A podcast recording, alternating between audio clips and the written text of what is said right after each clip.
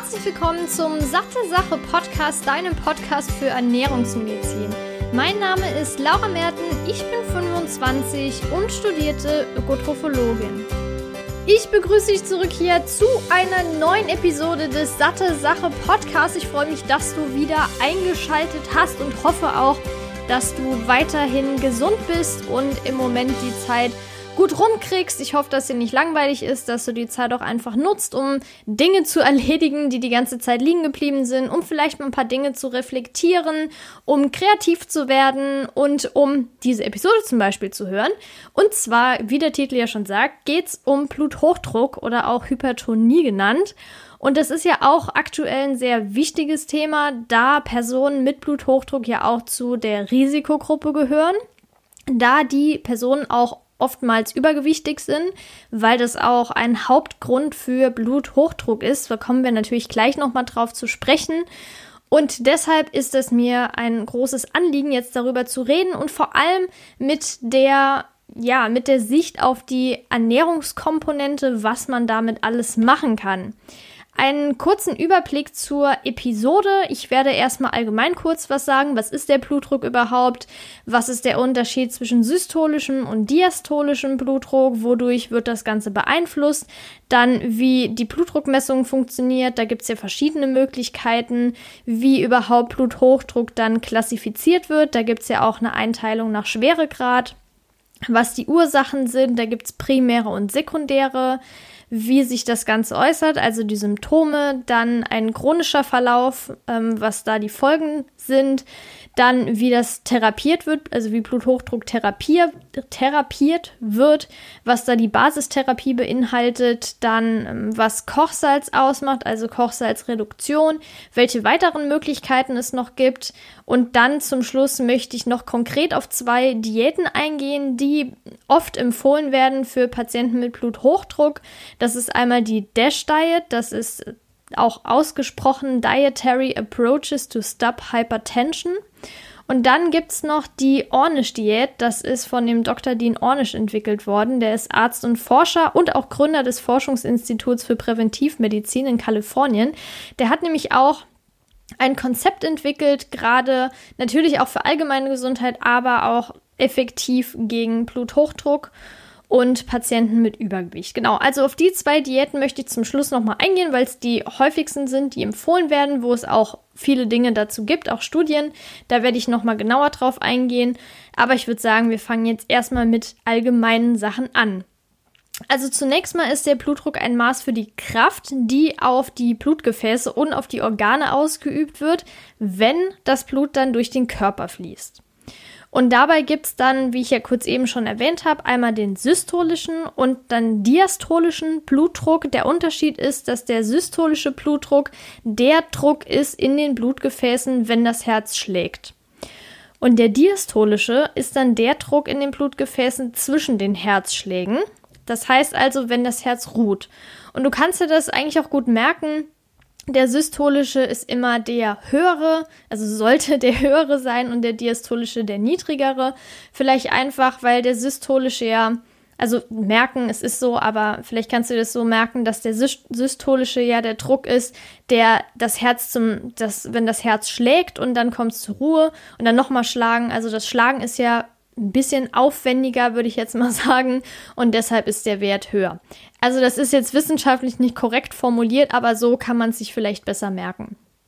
Ja, und von was ist das jetzt abhängig, beziehungsweise was beeinflusst das Ganze? Also die Höhe des Blutdrucks ist von dem Blutstrom in den Arterien infolge dieser Herzkontraktion, also das Zusammenziehen des Herzens, aber auch zum Beispiel vom Flüssigkeitsvolumen im Gefäßsystem und von dem Widerstand der Arteriolenwand. Und die Arteriolen, das ist quasi der Übergang von den Arterien zu den Kapillaren und das Ganze ist auch sehr, sehr fein. Also davon ist es abhängig und das Flüssigkeitsvolumen, wovon ja die Höhe des Blutdrucks abhängig ist, aber das Flüssigkeitsvolumen wiederum ist abhängig zum Beispiel auch von der Natriumkonzentration. Und da kommen wir auch gleich nochmal drauf zu sprechen, dass man Kochsalz nicht direkt mit Natrium gleichsetzen kann, weil es da auch nochmal einen Unterschied gibt, weil Salz besteht halt nicht nur aus Natrium, sondern auch noch aus Chlorid, also Natriumchlorid. Und da gibt es dann auch noch eine große Unterscheidung, die man berücksichtigen muss. Ja, wie wird ein Bluthochdruck diagnostiziert? Es gibt die Blutdruckmessung, die ganz normale, die einfache, nenne ich es jetzt mal. Man kann das natürlich öfter machen am Tag oder auch hintereinander. Oft wird hier empfohlen, zwei Messungen im Abstand von zwei, drei Minuten hintereinander zu machen, dass man da mh, ja, einen Mittelwert bilden kann ungefähr. Da gibt es zum Beispiel einmal die Oberarmmessung, das ist mit so einer Manschette, ist eigentlich so das häufigste, was ich bisher auch bei Ärzten gesehen habe.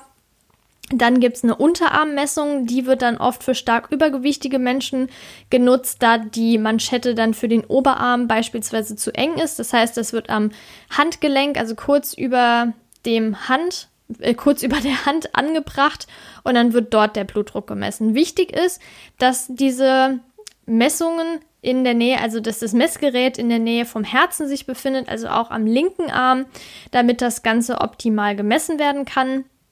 Oft ist es bei Ärzten so, dass die manuell das aufpumpen. Also bei einem Blutdruckgerät wird ja diese Manschette elektronisch quasi aufgepumpt. Und beim Arzt, der pumpt es dann manuell ab, auf und lässt, den, lässt die Luft so ganz langsam raus. Und dadurch kann er quasi mit diesem ähm, Stethoskop hören, wann eben der systolische ist und wann der diastolische ist. Und daraus schlussfolgernd kann er dann auch den Blutdruck bestimmen. Also das ist so der Klassiker bei Ärzten. Ich kann mir auch vorstellen, dass es viele Ärzte gibt, die sich das nicht äh, nehmen lassen, die das Ganze noch selbst machen wollen und nicht elektrisch. Und das kann ich auch absolut nachvollziehen. Aber nur, dass du Bescheid weißt, dass es eben auch die altmodische Art, das Ganze zu machen. So haben die das damals gelernt. So können die das auch, denke ich mal, alle noch. Aber das ist im Prinzip das Gleiche. Damit kann man genauso einen Blutdruck messen wie mit einem elektronischen, aber für zu Hause sind natürlich die elektronischen deutlich angenehmer und auch besser. Dann, wenn jetzt aber zum Beispiel bei jemandem festgestellt wird, dass der Blutdruck nicht wirklich so optimal ist, man findet vielleicht nicht sofort eine, ja, eine Ursache oder man merkt, die Person ist zum Beispiel übergewichtig und hat Blutdruckprobleme, dann gibt es auch noch die 24-Stunden-Blutdruckmessung. Das heißt, man bekommt im Prinzip diese, diese ähm, ja dieses Messgerät 24 Stunden lang und das misst alle paar Minuten, weil der Blutdruck ändert sich halt im Tagesverlauf. Und das Gute bei der 24-Stunden-Blutdruckmessung ist eben, dass es in Wach- und Schlafwerte unterteilt wird. Es gibt da manche Kritiker, also es gibt ja an allen so ein bisschen Kritik. Und das Problem an der ganzen Sache ist, dass das sich ja immer wieder aufpumpt. Und wenn man das nicht gewohnt ist, zum ersten Mal hat, dann kann es natürlich sein, dass man zum Beispiel erschrickt, dann nachts aufwacht und dann ist der Blutdruck auch nochmal ein bisschen verändert. Aber letztendlich ist es trotzdem ein guter Wert, den man dann einfach mit sich anschauen kann und vor allem auch den Verlauf. Also es macht schon Sinn. Ja, und welche Werte sind jetzt wichtig, also beziehungsweise welche Werte sollte man erreichen, damit der Blutdruck optimal ist und wann spricht man überhaupt von einem Bluthochdruck, also einer Hypertonie. Optimal wäre ein Wert unter 120 zu 80 mm Hg, das heißt also 120 systolisch und 80 diastolisch. Normal ist immer noch unter 130 zu 85. Hier ist das Ganze mit den Zahlen auch angestiegen in den letzten Jahren. Also vor, ich glaube, 10, 15 Jahren lag bei, also lag die Hypertonie, die Diagnose Hypertonie bei, also ab über 130. Mittlerweile ist es hochgerutscht auf 140. Das heißt also, eine Hypertonie wird diagnostiziert ab einem systolischen Wert von 4, äh, 140 und einem diastolischen Wert von 90 mm Hg. Und dann gibt es nochmal drei Einteilungen. Also klassisch, die, der Grad 1 ist eben über 140 zu 90. Grad 2 ist dann 160 zu 100. Und Grad 3 ist dann über 180 zu 120. Der aktuelle Stand in Deutschland ist wirklich ein bisschen erschreckend, aber das kannst du dir wahrscheinlich denken. Du hast dich ja bestimmt auch schon mal damit auseinandergesetzt, dass das Übergewicht steigt, Adipositas immer ein größeres Problem wird, aber auch Bluthochdruck. Und mittlerweile sind in Deutschland so zwischen 20 und 30 Millionen Menschen von Bluthochdruck ähm, betroffen. Und das Erschreckende ist, dass es immer mehr Kinder betrifft. Trotzdem natürlich immer noch ein geringerer Prozentsatz als bei Erwachsenen, gerade älteren Menschen, aber trotzdem steigt die Zahl an. Und in Deutschland ist der aktuelle Stand bei den Männern ab 18 Jahren bei rund 33 Prozent im Durchschnitt und bei Frauen ab 18 rund 31 Prozent im Durchschnitt. Das steigt auch mit dem Alter und es gibt auch Untersuchungen, die gezeigt haben, dass man allgemein sagen kann, dass der Anzahl der Menschen mit Bluthochdruck steigt, wenn der Bildungsgrad geringer ist. Man kann natürlich nicht pauschal sagen, Leute, die nicht gut gebildet sind, haben, sind generell übergewichtiger. Viele Untersuchungen zeigen es leider und ich glaube ehrlich gesagt, dass es jetzt nicht unbedingt daran liegt, ähm, dass die Menschen dumm sind, sondern einfach vielleicht nicht sich ähm, dementsprechend informieren konnten, dass keiner beigebracht hat, dass zum Beispiel die Eltern sich gar nicht dafür interessiert haben, weil deren Eltern sich nicht interessiert haben und so weiter. Also das höre ich natürlich auch oft im Bekanntenkreis, dass zum Beispiel bei den Kindern in der Schule, wenn die Eltern sich nicht so wirklich drum kümmern, dass die Kinder dann zum Beispiel auch eher sagen, ja, meine Eltern, denen ist es eh egal, dann esse ich halt mal eine Tüte Chips und so geht das dann halt in, von Generation zu Generation weiter. Und das ist dann der Grund, warum man in solchen Untersuchungen an der, ja, wie soll ich sagen, also im Durchschnitt sagen kann, dass wenn der Bildungs, also je niedriger der Bildungsgrad, desto höher, äh, beziehungsweise ja, desto höher ist die Zahl der Menschen mit Bluthochdruck. Und wie wir ja gleich noch äh, besprechen werden, ist natürlich Übergewicht einer der Haupt Faktoren, die Bluthochdruck auslösen und deshalb korreliert auch ein hoher BMI mit erhöhtem Blutdruck. BMI hatte ich ja jetzt schon öfter angesprochen, ist generell ein schwieriger Wert, weil natürlich eine Person, die Bodybuilder zum Beispiel ist, ähm, natürlich einen sehr hohen BMI hat, weil natürlich das Gewicht auch im Vergleich zu der Körpergröße deutlich höher ist. Aber das heißt ja nicht, dass diese Person ungesund ist, sondern vielleicht auch einen relativ geringen Körperfettanteil hat, eine hohe Muskelmasse dann und wenn man aber eine Person nebendran stellt, die total unsportlich ist, genauso viel wiegt, genauso groß ist, hat die den gleichen BMI, aber ist einfach übergewichtig in dem Sinne, dass der Körper ungesund ist. Also das heißt, der Körperfettanteil ist extrem hoch, denn der Muskelanteil ist relativ niedrig und so weiter. Also das ist wirklich eine schwierige Sache, aber nichtsdestotrotz kann man, wenn man jetzt zum Beispiel in Anführungszeichen ungesunde Menschen nimmt, sagen, dass je höher der BMI, desto höher ist das Risiko für erhöhten Blutdruck. Ja, jetzt kommen wir zu den Ursachen.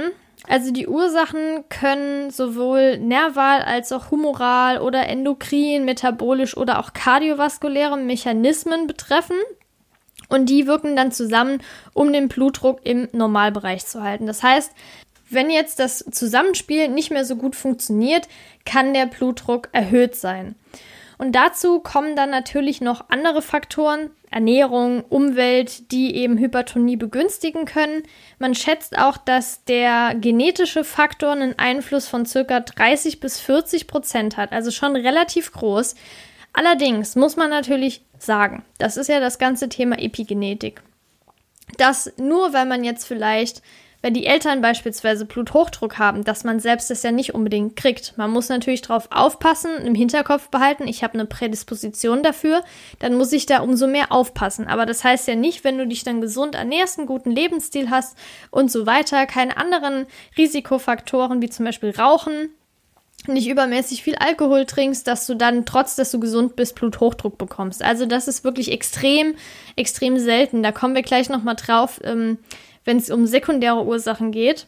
Aber erstmal primäre Ursachen, die sind essentiell eigentlich und das sind circa 90 Prozent aller Menschen mit Bluthochdruck und es wird auch häufig als Wohlstandserkrankung bezeichnet und ist auch Teil des metabolischen Syndroms. Was das metabolische Syndrom ist, komme ich gleich nochmal drauf zu sprechen. Und bei der primären Hypertonie kann die Ernährungstherapie sowohl kausal als auch kurativ sein. Das heißt, man kann durch Gewichtsabnahme schon viel erreichen oder auch, wenn man allein das Kochsalz reduziert. Und ein hoher Natrium, ein hoher Energie- und auch ein hoher Fetthaushalt und zusätzlich dazu noch ein niedriger Kaliumgehalt in der Ernährung ist auch mit, einem, äh, mit der Entwicklung von Bluthochdruck assoziiert. Und wie ich ja jetzt schon bestimmt zwei, dreimal gesagt habe, ist der Hauptrisikofaktor immer noch Übergewicht. Denn man sieht auch, mit steigendem Gewicht nimmt auch die Anzahl der Bluthochdruckpatienten zu. Man kann sagen, dass 50 Prozent der Übergewichtigen Bluthochdruck haben und 75 Prozent der adipösen Bluthochdruck haben. Und das kann man vor allem dann bestimmen über die Waist-Hip-Ratio, also Taille zu Hüftumfang. Und da kann man auch sehen, wie ja, wie die Fettverteilung ist. Das heißt, wenn das eine bauchbetonte Adipositas ist, ist es ein höheres Risiko als jetzt zum Beispiel, wenn man an den Hüften Fett ansetzt, wenn es bauchbetont ist, also wenn man jetzt zum Beispiel so ein sehr, so ein Bierbauch zum Beispiel hat, Hast du bestimmt schon mal gesehen, es gibt auch Menschen, die haben ganz, ganz dünne Beinchen und sind eigentlich auch so an den Armen nicht wirklich dick, aber die haben einen ziemlich großen Bauch. Sieht auch aufgebläht aus. Dann ist es meistens bauchbetontes Fett und das ist dann auch häufig viszerales Fett. Und viszerales Fett ist zu unterscheiden zu Subkut äh, zum subkutanen, denn viszeral bedeutet, dass sich das Fett um die Organe setzt was schlechter ist als subkutanes Fett, denn subkutanes Fett ist unter der Haut. Und das ist nicht ganz so schlimm wie das viszerale. Und der Grund, warum häufiger Bluthochdruck bei Übergewichtigen auftritt, ist der, dass durch, das, durch den Überschuss an Nahrungsenergie die Aktivität des sympathischen Nervensystems erhöht ist und das vermutlich dann zu Vasokonstriktion führt, also zu dem Zusammenziehen der Gefäße. Und das erhöht dann natürlich den Blutdruck, weil der Druck umso höher sein muss, wenn natürlich die Gefäße verengt sind, ist ja klar. Und dann gibt es noch eine direkte Beziehung zwischen Hyperinsulinämie und Hypertonie. Und das ist nämlich aufgrund der erhöhten Natriumresorption und zwar am Nierentubulus. Und da kommen wir jetzt gleich zu den sekundären Ursachen. Das sind zum Beispiel Renale, also die die Niere betreffen. Und das wäre beispielsweise, wenn die Niere nicht richtig durchblutet wird, dann wird das sogenannte Renin-Angiotensin-Aldosteron-System aktiviert und das wiederum führt dann zu dieser Vasokonstriktion, also der zusammen, des, dem Zusammenziehen der Gefäße. Kurz nochmal zu den primären Ursachen. Es gibt noch weitere Auslöser, also nicht nur Übergewicht, sondern auch Umweltfaktoren, wie zum Beispiel psychischer Stress oder psychosoziale Faktoren. Das aktiviert ebenfalls das Sympathiko-antrinerge System und das wiederum führt dann auch zu Bluthochdruck. Die Sache bei diesen psychosozialen und psychischen Stressfaktoren ist der, dass es natürlich nicht ganz so untersucht ist wie jetzt zum Beispiel Übergewicht, Diabetes, Mellitus Typ 2 und so weiter. Aber trotzdem zeigen viele Studien, dass durch den ganzen Stress auch Übergewicht bedingt ist, weil es eine Hormonverschiebung gibt oder das Hormonsystem mit Leptin und Krelin nicht mehr richtig funktioniert, das wiederum zu Übergewicht führen kann und das dann zusätzlich noch zu einem Bluthochdruck. Also das Ganze ist so eine Kettenreaktion. Ich kann dir da auch empfehlen, ähm, eine der Episoden anzuhören über Diäten. Da bespreche ich eigentlich das Ganze nochmal. Also auch zum Thema Stress und Übergewicht, da gehe ich quasi ja rauf und runter mit den Themen. Ich kann dir unten nochmal in den Show Notes verlinken, beziehungsweise schreiben, welche Episode ich genau meine. Also das ist auf jeden Fall gut, um nochmal Basics zu lernen. So, das waren primäre Ursachen. Sekundär hatte ich ja gerade eben schon angesprochen, ist auch die Niere betreffend, also renal. Dann gibt es auch noch endokrine Ursachen. Das wären zum Beispiel hormonelle Disbalancen oder auch zum Beispiel in der Schwangerschaft. Manche Frauen haben auch Probleme damit, obwohl trotzdem vorher normalgewichtig, obwohl die vorher normalgewichtig waren. In der Schwangerschaft nimmt man natürlich zu, aber wenn man jetzt nicht übermäßig viel zunimmt, dann kann das trotzdem auftreten. Und eben hatte ich ja schon gesagt, bei den primären Ursachen beziehungsweise bei der primären Hypertonie kann die Ernährungstherapie kausal und kurativ sein. Bei den sekundären ist es jetzt so, dass interventionelle Maßnahmen kausal und kurativ sein können. Also nicht nur ähm, Ernährungsmaßnahmen, Ernährungstherapie, sondern interventionelle Maßnahmen, also übergreifende Maßnahmen, die nicht nur unbedingt die Ernährung betreffen. So, jetzt haben wir gehört, wie wird das diagnostiziert, wie wird Bluthochdruck diagnostiziert, was sind die Ursachen, was ist der Unterschied zwischen primärer und sekundärer Hypertonie. Und jetzt kommen wir zu den Symptomen, denn das Ganze ist relativ problematisch. Warum? Weil es oft ohne Symptome verläuft. Es gibt natürlich Anzeichen, die aber dann schon relativ ja, spät sind. Und das sind zum Beispiel ein Druckgefühl oder Schmerzen im Kopf, Müdigkeit, Leistungsminderung oder Schwindel. Das Problem an der ganzen Sache ist, dass das ja relativ unspezifische Symptome sind. Also man kann natürlich Kopfschmerzen haben oder Müdigkeit, wenn man nicht gut geschlafen hat, wenn man sich zu viel anstrengt. Man kann nicht gut nicht gute Leistung erbringen, wenn man auch zu, zu schlecht geschlafen hat oder irgendwie zu wenig gegessen hat und was auch immer. Schwindel kann auch sein, weil man gerade mal einen blöden Tag hat, ähm, weil man zu viel an der Sonne war, ohne was getrunken zu haben und so weiter. Da gibt's ja super viele ja, Möglichkeiten, wodurch das ausgelöst wird. Aber wenn man zum Beispiel merkt, man hat mehrere Tage lang Probleme damit, das heißt, man hat Kopfschmerzen, Müdigkeit, die Leistung ist vermindert, man ist, einem ist schwindlig und kann so Dinge ausschließen wie zum Beispiel schlecht geschlafen, zu wenig getrunken und so weiter, dann kann man vielleicht mal einen Blutdruck messen. Oft kann man das Ganze auch in der Apotheke machen lassen, das ist eigentlich ganz praktisch einfach mal hingehen. Wichtig ist nur, das hatte ich eben gar nicht erwähnt, wenn man die Blutdruckmessung durchführt, dass man da fünf Minuten lang sitzen soll. Denn wenn man natürlich gerade irgendwo vielleicht sogar mit dem Fahrrad hingefahren ist, dann ist der Blutdruck direkt, wenn man es sofort misst, nachdem man aus dem Fahrrad aus, von dem Fahrrad gestiegen ist, höher, als wenn man jetzt fünf Minuten sitzt. Und das ist nämlich oft das Problem, dass man dann denkt, oh mein Gott, ich habe voll den hohen Blutdruck, dabei ist man gerade Fahrrad gefahren oder gegangen. Sprich, man muss erst kurz ruhen und dann den Blutdruck messen, denn dann ist er aussagekräftig. Genau, dann, wie gesagt, diese unspezifischen Anzeichen, wenn man das längere Zeit hat, einfach mal checken lassen.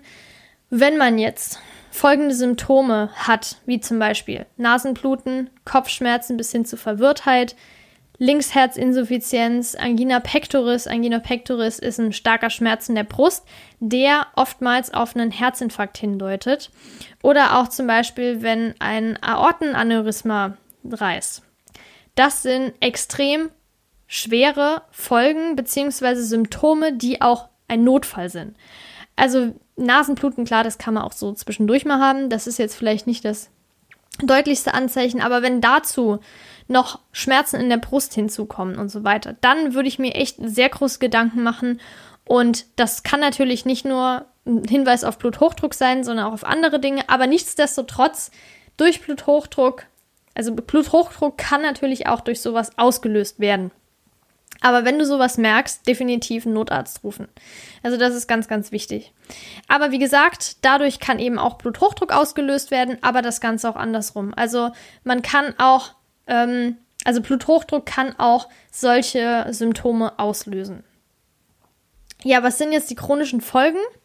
Chronische Folgen sind auf jeden Fall Herzinsuffizienz, das heißt, die Leistung des Herzens nimmt ab, es funktioniert nicht mehr so, wie es sein sollte.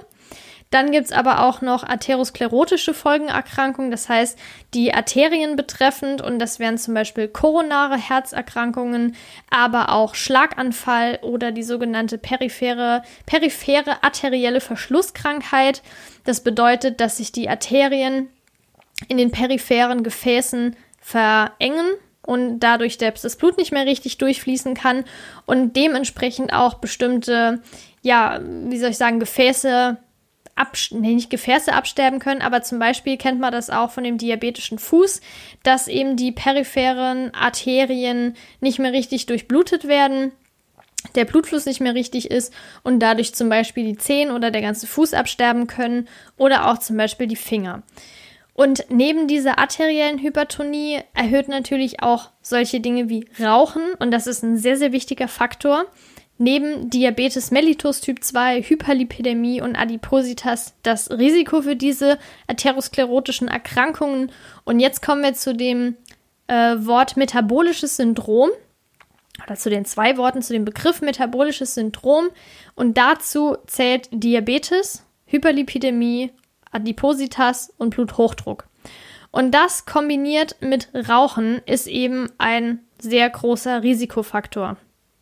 Also das auf jeden Fall berücksichtigen. Sprich, wenn man jetzt lange Zeit Probleme mit Bluthochdruck hat, kann es eben sein, dass es Folgenschäden in den Arterien hat, dass die verstopfen zum Beispiel, dass es nicht mehr richtig, den Blut, dass der Blutfluss nicht mehr richtig funktioniert oder dann auch schlimmstenfalls zum Schlaganfall kommt.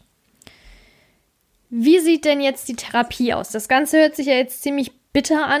Ähm, wie therapiere ich das jetzt? Gibt es da eine relativ einfache Methode oder muss man da jetzt sofort Medikamente nehmen? Also das Hauptziel ist natürlich, den Blutdruck zu senken, logischerweise.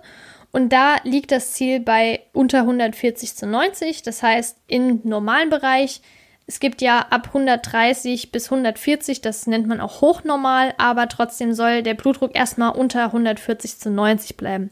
Optimal wird noch, noch niedriger, aber das ist das erste Ziel, was man haben sollte. Das Problem, in Anführungszeichen, ist natürlich, warum manche denken, oh, gar keinen Bock drauf, dann nehme ich lieber Medikamente, dass diese Therapie in der Regel lebenslang ist, weil es soll ja natürlich eine Umstellung geben, sowohl in der Ernährung als auch im Lebensstil. Man kann natürlich nicht sagen, wie bei anderen Erkrankungen, wie zum Beispiel generell Übergewicht oder wenn man jetzt Diabetes Typ 2 hat, dass man sich jetzt drei, vier Monate lang gesünder ernährt und dann wieder zurück auf seine alte Ernährung kommen kann. Das ist natürlich Quatsch. Das Ganze muss lebenslang behandelt werden. Behandeln klingt immer ein bisschen heftig, also wie jetzt so Tabletten nehmen, leben lang, ich bin todkrank.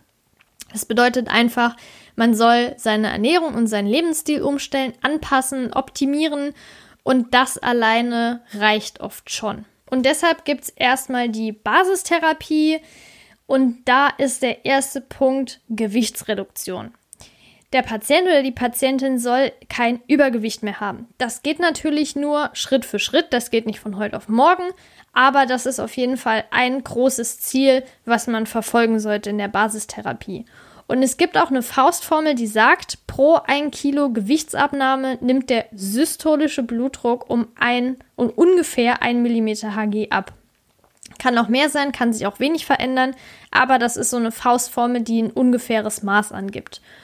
Zusätzlich zur Gewichtsreduktion soll man noch seinen Kochsalzkonsum auf unter 6 Gramm am Tag einschränken, dann den Alkoholkonsum senken auf unter 30 Gramm am Tag denn allein schon 10 Gramm Alkohol können den Blutdruck um 1 mm Hg erhöhen. Und das ist auch der Grund, warum man zum Beispiel bei der Blutdruckmessung berücksichtigen soll, wie viel Salz man zum Beispiel vorher gegessen hat und ob man vorher geraucht hat oder Alkohol getrunken hat. Das muss auf jeden Fall eingetragen werden in dem Protokoll und berücksichtigt werden dementsprechend. Ja, dann der nächste Punkt habe ich ja gerade schon vorgegriffen, mit dem Rauchen aufhören. Dann regelmäßige körperliche Aktivität, auch wenn es nur moderat ist. Wichtig ist das regelmäßige. Dann Stressfaktoren abbauen, möglichst. Und wenn das alles nicht mehr funktioniert, dann gibt es auch noch Medikamente, wenn es zum Beispiel sehr schlimm ist bei manchen, weil man soll es natürlich ähm, ja, verhindern, Bluthochdruck, weil es einfach auf Dauer sehr, sehr schlecht ist. Und wenn man jetzt am Anfang noch Probleme damit hat, weil zum Beispiel die Basistherapie in Sachen Ernährung oder zum Beispiel Lebensstil nicht so recht anschlägt oder halt langsam ist. Ich meine, wenn jetzt jemand 50 Kilo Übergewicht hat, das geht halt nicht von heute auf morgen, dann gibt es auch noch Medikamente, die eingesetzt werden, um das Ganze zu unterstützen. Das wären zum einen Diuretika, aber auch Beta-Blocker, ACE-Hämmer, Angiotensin-2-Antagonisten oder auch Calcium-Antagonisten. Das wären jetzt Medikamente, die bei Bluthochdruck eingesetzt werden. Man sollte aber auch die Medikamente prüfen, die therapeutisch Langzeit eingenommen werden und einfach mal schauen, ob die eine blutdrucksteigernde Wirkung haben. Und wenn die zum Beispiel Substanzen enthalten wie Kontrazeptiva, Steroide oder nicht steroidale Antirheumatika, dann ist es oft so, dass diese Substanzen den Blutdruck steigern können Sprich, wenn man jetzt einen leicht erhöhten Blutdruck hat und diese Medikamente nimmt, ansonsten gesund ist, kann es eben daran liegen. Es muss nicht daran liegen, man soll es trotzdem abklären lassen, aber das ist auf jeden Fall eine Möglichkeit, die den Blutdruck erhöhen kann. So, jetzt konkreter. Kochsalz in der Lebensmittelindustrie ist ja wirklich ein ziemlich großes Problem. Also, ja, die geschätzte Zufuhr in Deutschland, es gibt jetzt hier vom Bundesministerium für Ernährung und Landwirtschaft, vom BEMEL, eine äh, geschätzte Zufuhr, die liegt bei Frauen ähm, bei 8,4 Gramm am Tag. Bei den Frauen zwischen 40 und 59 ist es am höchsten. Bei Männern liegt der Durchschnitt bei 10 Gramm am Tag und bei denen ist die, sind die Altersgruppen 30 bis 39 ähm, diejenigen, die am meisten Kochsalz zu sich nehmen. Warum setzt man überhaupt in der Lebensmittelindustrie so viel Kochsalz ein? Natürlich für ein salziges Geschmackserlebnis, dann aber auch als Konservierungsstoff oder Appetitanreger und Durstverstärker. Es ist natürlich billig, es braucht keine E-Kennzeichnung, weil es natürlich ist. Dann ist es trocken, praktisch, unbegrenzt haltbar. Also vielleicht hast du dich schon mal gefragt, warum uraltes Himalaya-Salz ein Mindesthaltbarkeitsdatum hat. Muss es halt haben. Aber wenn du das Salz trocken lagerst, kannst du das auch 20, 30 Jahre benutzen und es wird nicht unbedingt schlecht. So, und dann gibt es natürlich auch keine Mengenbegrenzung. Also du kannst in ein Produkt so viel Salz reinknallen, wie du willst. Außer bei Säuglingsnahrung, da ist ja sowieso alles sehr strikt geregelt. Aber ansonsten ist es eigentlich total egal. Und durch die Lebensmittelverarbeitung wird ja aus einem primär natriumarmen Produkt ein natriumreiches Produkt. Aber da komme ich nochmal auf das, was ich am Anfang gesagt habe, zu sprechen. Man kann nicht ähm, Natrium mit Salz gleichsetzen, denn ein Gramm Kochsalz enthält nur 400 Milligramm Natrium und der Rest ist Chlorid. Dann muss man jetzt auch bei den Personen unterscheiden, dass es salzempfindliche und salzunempfindliche Menschen gibt. Und die Empfindlichkeit steigt vermutlich mit dem Alter und der verringerten Nierenfunktion und das besonders in Kombination von Natrium und Chlorid und nicht nur Natrium alleine. Das ist nämlich relativ unproblematisch, wenn man andere Mineralstoffe noch berücksichtigt, zum Beispiel in Sachen Elektrolythaushalt. Aber eben diese Kombination von Natriumchlorid, also Kochsalz, ist das Problematische. Und deshalb hat die DGE, die Deutsche Gesellschaft für Ernährung, auch dietetische Empfehlungen diesbezüglich gegeben. Die sagen nämlich, dass eine Natrium- und Kochsalz-optimale Diät bei unter 2,4 Gramm Natrium am Tag liegt, beziehungsweise unter 6 Gramm Natriumchlorid, also Kochsalz, liegen sollte. Und es gibt auch noch eine Diätverordnung, das ist zwar jetzt für dich uninteressant, aber trotzdem sage ich es, Paragraph 13 und die betitelt quasi, welche Natriumstufen es gibt. Das heißt, es gibt einmal natriumarm, dann gibt es natriumarm in Bezug auf Wasser und es gibt streng natriumarm. Du hast es vielleicht auch schon mal gelesen, dass auf manchen Wässern steht extra natriumarm für Säuglingsnahrung geeignet. Das ist zum Beispiel sowas. Und natriumarm bei Lebensmitteln bedeutet, dass maximal 120 Milligramm Natrium pro 100 Gramm Lebensmittel enthalten sind. Wenn das Lebensmittel streng natriumarm ist, sind das maximal 40 Gramm, also nur ein Drittel davon pro 100 Gramm Lebensmitteln. Und das Ganze auf Wasser bezogen bedeutet natriumarm maximal 20 Milligramm Natrium pro einem Liter Wasser. Das zu diesem Thema. Dann, wie kann man Kochsalz reduzieren? Konkrete Dinge, wie zum Beispiel, dass man einfach auf stark verarbeitete Nahrungsmittel verzichtet, weil das das größte Problem ist.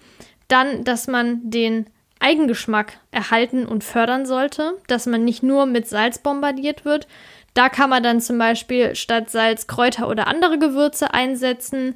Dann kann man auch andere kräftig schmeckende Zutaten einsetzen. Beispielsweise, was ich auch öfter mache, ähm, ist zum Beispiel ähm, in eine Tomatensauce Knollensellerie dazugeben, schön mit köcheln lassen, weil es auch einen sehr strengen Geschmack hat. Aber was natürlich auch wichtig zu wissen ist, dass das nicht als isolierte Maßnahme, sondern im Kontext einer umfassenden Ernährungsumstellung gesehen werden sollte. Und vielleicht ist es nochmal wichtig jetzt zu erwähnen an dieser Stelle, dass ich hier über Menschen mit Bluthochdruck rede und nicht über gesunde Menschen. Es bedeutet nicht, dass wenn man über 6 Gramm äh, Kochsalz am Tag isst, dass man direkt Bluthochdruck bekommt. Aber wenn man jetzt Bluthochdruck hat, ist es eine effiziente Methode, den Kochsalzkonsum zu reduzieren. Ich zum Beispiel als gesunde Person achte jetzt nicht darauf, ob ich mein Essen jetzt mehr oder weniger Salz. Und das ist auch nicht so wirklich das Problem. Das Nachsalzen, das kann man natürlich steuern. Das Riesenproblem sind zum Beispiel Konserven, verarbeitete Lebensmittel, die extrem viel Salz enthalten, beispielsweise auch Brot. Also da muss man echt aufpassen, wenn man jetzt sagt, ich salz aber gern mein Essen, kann man das natürlich machen. Das ist gar kein Problem. Da kann man das super steuern. Aber diese ganzen verarbeiteten Lebensmittel müssen einfach raus, weil das ist das Riesenproblem. Das steht natürlich hinten drauf, enthält so und so viel Gramm Salz, aber ganz ehrlich, da ver dann verliert man irgendwann den Überblick und kann das Ganze nicht mehr richtig einordnen. Also, wie gesagt, das ist eine sehr wichtige Sache. Es gibt noch weitere Möglichkeiten, wie zum Beispiel eine kaliumreiche und natriumarme Kost. Kaliumreich wären zum Beispiel Lebensmittel wie schwarze Bohnen oder Kichererbsen, Kartoffeln, Bananen, Mandeln, Cashewkerne oder auch Karotten. Dann wird aktuell noch diskutiert, welchen Einfluss Calcium und Magnesium haben. Das soll scheinbar auch einen positiven Einfluss haben, wenn da das Verhältnis ähm, gut ist. Oder dann zum Beispiel auch Omega-3-Fettsäuren, Allerdings aktuell heißt es nur durch höhere Dosierung von drei bis acht Gramm am Tag. Und da soll es eben durch diese Eicosanoid-Synthese ja verbessert werden können. Vielleicht hast du dich ja schon mal gefragt, warum Bluthochdruck in Japan kein so weit verbreitetes Problem ist, die aber einen deutlich höheren Kochsalzkonsum haben. Ich habe mir das mal angeschaut. Es gibt Durchschnittszahlen, Hochrechnungen, die zeigen, dass Japaner im Schnitt 13 bis 14 Gramm am Tag zu sich nehmen. Also das ist nochmal deutlich mehr als in Deutschland lebenden Menschen. Da gibt es natürlich jetzt die Frage, warum ist das denn so? Warum haben die jetzt keinen Bluthochdruck oder weniger Probleme damit als in Deutschland? Soweit ich mir das jetzt vorstellen kann und soweit ich das jetzt auch gelesen habe, liegt es auch daran, dass andere Faktoren, Ernährungsfaktoren in Japan eben besser sind als hier. Dass generell die Ernährung dort vielleicht besser oder beziehungsweise nicht so negativ belastet ist in Hinsicht auf Bluthochdruck wie in Deutschland beispielsweise. Dass da weniger Menschen übergewichtig sind. Und wir haben ja gerade eben schon gesagt, oder du hast ja gehört, ich habe gesagt, dass ähm, Übergewicht so der Hauptrisikofaktor ist. Das bedeutet also, wenn jemand nicht übergewichtig ist und vielleicht jetzt mehr Salz isst, dann heißt das ja nicht, dass diese Person Bluthochdruck bekommt. Sprich, normalgewichtige Menschen, die sich bewegen und in Japan kann ich es jetzt natürlich nicht genau sagen, aber wenn man jetzt zum Beispiel in Tokio lebt, da gibt es natürlich auch U-Bahn-Anbindungen und so, aber es kann ja sein, dass man da vielleicht auch ein ja, ein bisschen mehr geht. Ich weiß es nicht genau, das ist jetzt nur eine Vermutung. Aber was ich weiß, ist, dass da Übergewicht nicht so ein großes Problem ist wie in Deutschland oder in den USA beispielsweise. Und das ist wahrscheinlich einer der Hauptgründe, warum dieser Kochsalzkonsum da nicht so starke Auswirkungen hat als in Deutschland, weil in Deutschland die Kombination mit Übergewicht und anderen Erkrankungen ja noch ähm, größer ist. Also das Thema ähm, auch nochmal wichtig zum Besprechen, dass es jetzt nicht nur auf Kochsalz ankommt. Ja, nachdem wir jetzt hier über die allgemeinen Dinge gesprochen haben, noch über Salz, andere Möglichkeiten, die diskutiert werden und generell Symptome, Diagnostik und so weiter, hatte ich ja eben schon gesagt, möchte ich auf jeden Fall noch die Dash-Diät und die Ornish-Diät ansprechen und wir fangen jetzt einfach mal mit der Dash-Diät an. Eben hatte ich ja schon gesagt, die nennt sich auch oder ausgeschrieben heißt es Dietary Approaches to Stop Hypertension. Und im Allgemeinen ist die Ernährung reich an Früchten, an Gemüse und fettarmen Proteinquellen. Hier wird dann aufgeführt sowas wie Hühnchen, äh, Fisch und Hülsenfrüchte. Maximal sollen zwei bis drei Gramm Salz pro Tag gegessen werden und 30 Minuten Bewegung am Tag. Und diese Diät soll den Blutdruck senken, aber auch für Gewichtsreduktion und Verringerung des Krebsrisikos gut sein. Ja, was wird gegessen? Generell werden jetzt keine genauen Lebensmittel angegeben, aber bestimmte Lebensmittelgruppen. Und die Anzahl der Portionen hängt dann davon ab, wie viel Kalorien du am Tag isst. Das ist eigentlich bei allen so. Du kannst ja nicht sagen, jede Person isst gleich die Anzahl gleich an Lebensmittelgruppen, obwohl die eine Person 1500 Kalorien braucht und die andere 3000 Kalorien. Das wird dann angepasst. Die Sache ist nur, wenn du jetzt hörst, sechs bis acht Portionen Getreide pro Tag, dann hört sich das relativ viel an. Aber ich habe mir das mal angeschaut, ein Beispiel rausgesucht für 2000 Kalorien am Tag. Und da sind sechs bis acht Portionen Getreide pro Tag nur eine Scheibe Vollkornbrot, 30 Gramm Vollkorncerealien und 100 Gramm gekochten Reis oder Pasta. Also nicht Rohmasse, sondern gekocht. Dann kommt noch dazu vier bis fünf Portionen Obst am Tag. Das wären ein Apfel, 50 Gramm Trockenobst und 30 Gramm Beeren. Vier bis fünf Gemüseportionen pro Tag. Da wäre jetzt genannt 30 Gramm Spinat, 45 Gramm Gemüse, wie zum Beispiel Brokkoli, Karotten oder Tomaten. Das war's schon. Dann zwei bis drei Portionen fettarme Milchprodukte pro Tag. Das ist wiederum relativ viel vergleichsweise. Also es hört sich für mich viel an. Beispielsweise jetzt ein Glas fettarme Milch, 250 Gramm fettarmer Joghurt und 45 Gramm fettarmer Käse. Dann pro Woche, allerdings nicht pro Tag, vier bis fünf Portionen Hülsenfrüchte, Nüsse und Samen, was meiner Meinung schon relativ wenig ist. Darunter zählt jetzt 50 Gramm Nüsse, 40 Gramm Nussmus und 15 Gramm Samen sowie 40 Gramm gekochte Hülsenfrüchte. Das Ganze über die Woche verteilt.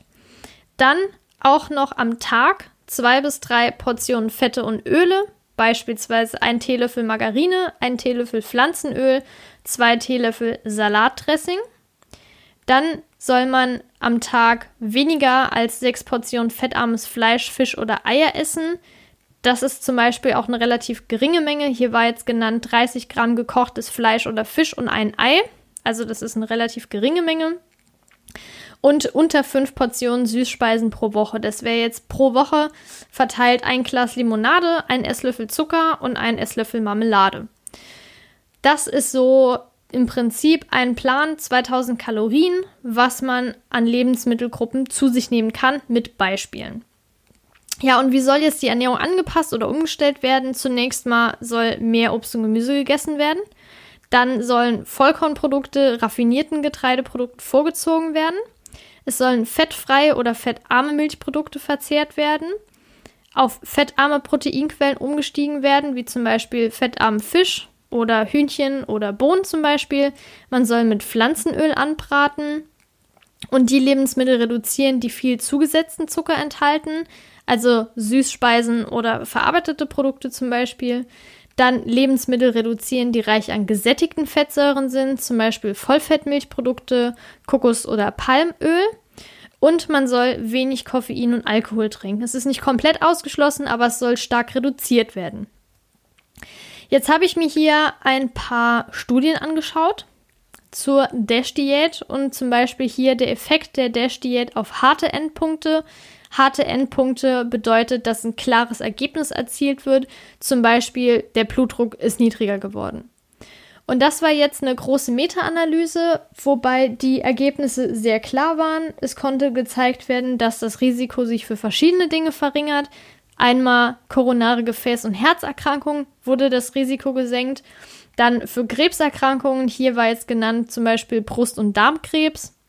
Das Herzinfarktrisiko hat sich verringert und Diabetes mellitus Typ 2 Risiko hat sich verringert, beziehungsweise wurde zum Beispiel, also ging in Remission, das heißt, ging quasi weg in Anführungszeichen und sowohl der systolische als auch diastolische Blutdruck wurde gesenkt. Also das waren jetzt die harten Endpunkte und die Effekte der DASH-Diät. Das heißt, klares Ergebnis, es hat auf jeden Fall positive Effekte erbracht. Dann war noch eine andere Studie mit 459 Personen mit Hypertonie. Und ein verringerter Blutdruck wurde da allein schon durch Salzeinschränkungen ohne Gewichtsreduktion erreicht. Eine andere Untersuchung bzw. eine andere Meta-Analyse umfasste 2561 Personen mit Bluthochdruck, kam zum gleichen Ergebnis wie die vorherige. Und besonders erfolgreich war das bei Personen mit Hypertonie. Da konnte der systolische um 12 mm Hg und der diastolische um 5 mm Hg gesunken werden geworden. Und bei Personen, die gesund sind, also normalen Blutdruck hatten, konnte der auch gesunken werden, und zwar der systolische um 4 und der diastolische um 2 mm Hg. Das heißt, diese ja, Studie bzw. diese Ernährungsform hat in der Studie bei gesunden oder normalen Blutdruckpatienten als auch bei Hypertoniepatienten die Wirkung gehabt, dass sich der Blutdruck gesenkt hat. Also auf jeden Fall sehr positiv. Das Ganze war jetzt natürlich bezogen auf ähm, Bluthochdruck. So, jetzt kommen wir zur Ornish-Diät. Ich mache nachher noch eine kurze Zusammenfassung, also nicht wundern. Jetzt kommen wir zur Ornish-Diät. Ich hatte eben kurz erwähnt, die wurde entwickelt von dem Dr. Dean Ornish, der ist Arzt, Forscher und Gründer des Forschungsinstituts für Präventivmedizin in Kalifornien. Und die Ornish-Diät, die soll bei chronischen Erkrankungen wie Prostatakrebs, Herzkrankheiten und Diabetes helfen und auch die allgemeine Gesundheit verbessern. Ja, laut ihm sollen gesundheitsfördernde Gene aktiviert werden und gleichzeitig auch der Alterungsprozess auf zelluläre, zellulärer Ebene umgekehrt werden. Also schon mal ein sehr großes Versprechen. Im Allgemeinen sieht die Diät so aus, sie ist fettarm und lacto-ovo-vegetarisch, also pflanzenbasiert. Und zwar auf, basiert auf Früchten, Gemüse, Vollkorngetreiden und Hülsenfrüchte. Auch mit eingebracht werden Sojaprodukte und Eiweiß, aber das Eiweiß, nicht das Eigelb. Unbegrenzte Mengen an fettarmen Milchprodukten wie Milch und Joghurt. Also hier wird Fleisch und Fisch komplett rausgestrichen und überwiegend pflanzlich. Ja, es ist unkompliziert und leicht zu befolgen. Es ist nicht nötig, ähm, Kalorien zu zählen. Also man muss jetzt kein Ernährungstagebuch zum Beispiel führen mit äh, Kalorientracken und so. Dann sind fettreiche und pflanzliche Lebensmittel wie Nüsse, Samen und Pflanzenöle limitiert auf weniger als drei Portionen und die Portionen haben dann weniger als drei Gramm Fett. Fett soll dann nur circa 10% ähm, ausmachen von der gesamten Energiemenge und besonders aus natürlich vorkommenden Fetten bestehen, wie in Vollkornprodukten oder Hülsenfrüchten enthalten. Koffeinhaltige Getränke, raffinierter Zucker, Alkohol und verarbeitete Lebensmittel sollen nur extrem wenig verzehrt werden und man soll sich mindestens 30 Minuten am Tag moderat bewegen. Also das zum Thema Diät, beziehungsweise das zur Diät. Dann habe ich mir jetzt Studien auch nochmal angeschaut. Bei der einen wurden 20 Personen für ein Jahr beobachtet und die verloren im Schnitt 3,3 Kilo. Dort wurde verglichen mit der Atkins-Diät, der ist äh, von Weight Watchers und Zone, kenne ich jetzt ehrlich gesagt nicht, also Zone geschrieben. Aber auf jeden Fall war die Ornish-Diät bei der Gewichtsreduktion innerhalb von einem Jahr bei diesen 20 Personen am erfolgreichsten. Dann haben wir noch eine andere Studie mit 76 Personen, auch für ein Jahr lang. Die verloren 2,2 Kilo. Also es geht hier bei der Diät auch um Gewichtsreduktion. Dann gab es noch andere Studien, die haben, also die hier hat jetzt zum Beispiel allgemein eine vegetarische Ernährung untersucht mit 74 Personen, die Diabetes Typ 2 haben. Und da wurde das Ganze für vier Monate, ähm, äh, für sechs Monate, Entschuldigung, für sechs Monate beobachtet. Und das Ganze war dann effektiver als eine Low-Calorie-Diät. Das bedeutet, die Ornish-Diät war, beziehungsweise die vegetarische Diät war erfolgreicher als eine normale Ernährung, die limitiert an Kalorien war. Und dann gab es nochmal eine andere Studie mit 18 Personen.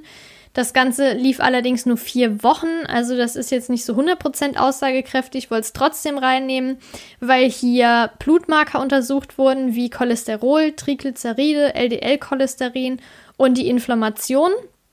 Und die konnte innerhalb von vier Wochen durch diese Diät gesenkt werden.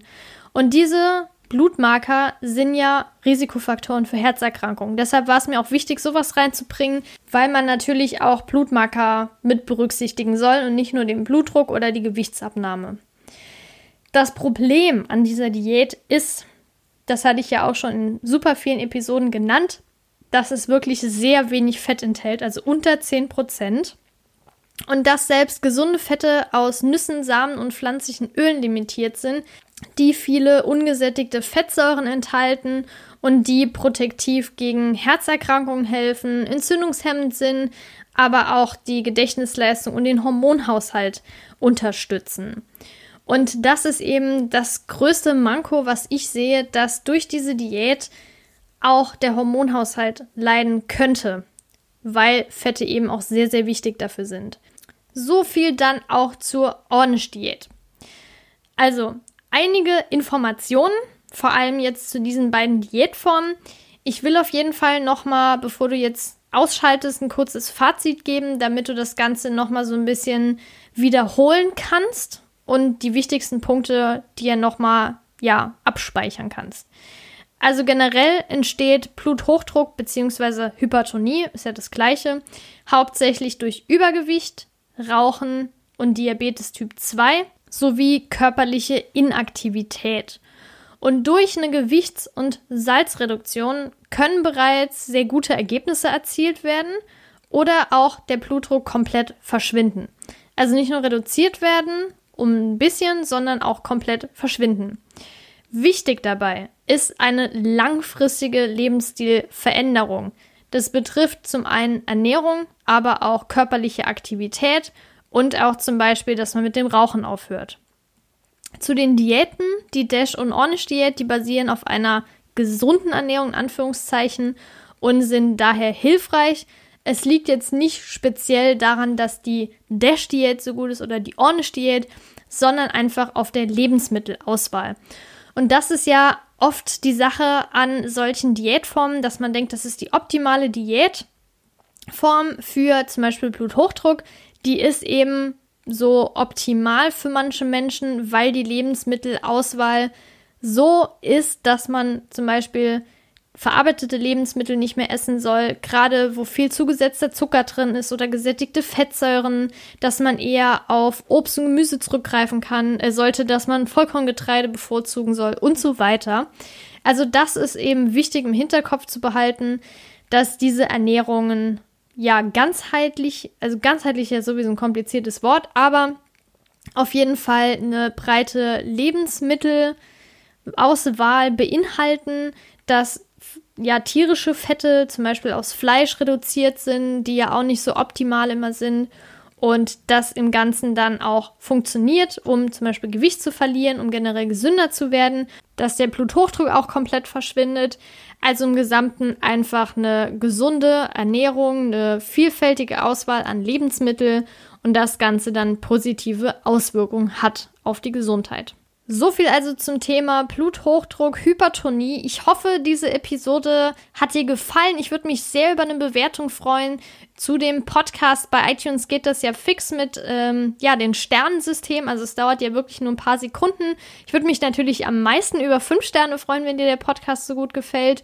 Ich hoffe, du konntest einiges mitnehmen aus der Episode. Wenn du noch Fragen hast, kannst du mir gerne eine Mail schreiben an hallo@sattesache.de oder auch bei Instagram einfach satte Sache eingeben. Da findest du mich bzw. uns, den Jan und mich dann. Und da kannst du dann weitere Fragen stellen. Wenn du jetzt zum Beispiel auch noch andere Themenwünsche hast, kannst du die auch gerne mal rausschicken. Ich freue mich natürlich immer. Ich habe eine lange Liste. Ich freue mich auch schon, die Themen abzuarbeiten. Hypertonie wollte ich eigentlich ein bisschen später ansprechen, habe ich jetzt aber vorgezogen, weil es aktuell super wichtig ist und weil es wirklich mit Ernährung so gut zu behandeln ist. Also es gibt wirklich wenige Erkrankungen, die man super gut mit Ernährung heilen kann. Also wirklich heilen. Und nicht nur, also klar, auch verbessern, therapieren, aber auch heilen. Also man kann den Bluthochdruck komplett ja in den Griff bekommen. Man kann ähm, davon komplett geheilt werden. Also wenn jetzt jemand Bluthochdruck hat, die Ernährung umstellt, seinen Lebensstil umstellt, dann kann es wirklich sein, dass der Bluthochdruck komplett verschwindet. Wenn das Ganze langfristig ist, dann vielleicht sogar für immer. Ja, wie gesagt, ich würde mich auf jeden Fall über eine Bewertung freuen. Ich würde mich auch sehr freuen, wenn du den Podcast abonnierst. Dann bekommst du auch eine Nachricht, sobald die neue Episode online ist. Und dann würde ich noch auf jeden Fall mir wünschen, dass du gesund bleibst, dass wir uns bei der nächsten Episode wieder hören, beziehungsweise du mich hörst. Ich freue mich auf jeden Fall, wenn ich dich begrüßen kann. Ich wünsche dir bis dahin eine tolle Zeit, bleib gesund und bis in zwei Wochen, deine Laura.